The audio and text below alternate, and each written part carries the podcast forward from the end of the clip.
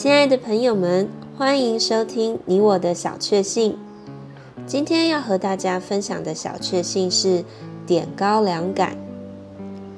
山东平度县村原先只有几位信徒，一位姓侯，家道富足，有儿女也有田地；另一位姓李，家境清寒，常替侯家做工，然而得救后的喜乐，夜以继日地充溢着他。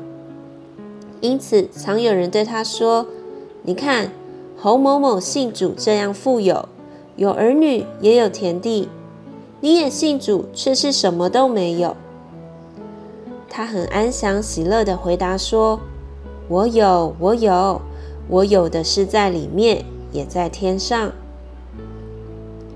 他很爱主，渴慕神的话语，喜欢读神的话，有空就读圣经。农忙替人做工时，衣袋里也藏着圣经。每当休息，其他工人都在抽烟闲谈，他则从衣袋中取出所爱慕的宝贵圣经，津津有味的阅读。即使是夜晚，他也是这样爱慕诵读神的话语。因为家贫，太太不愿他点灯耗油。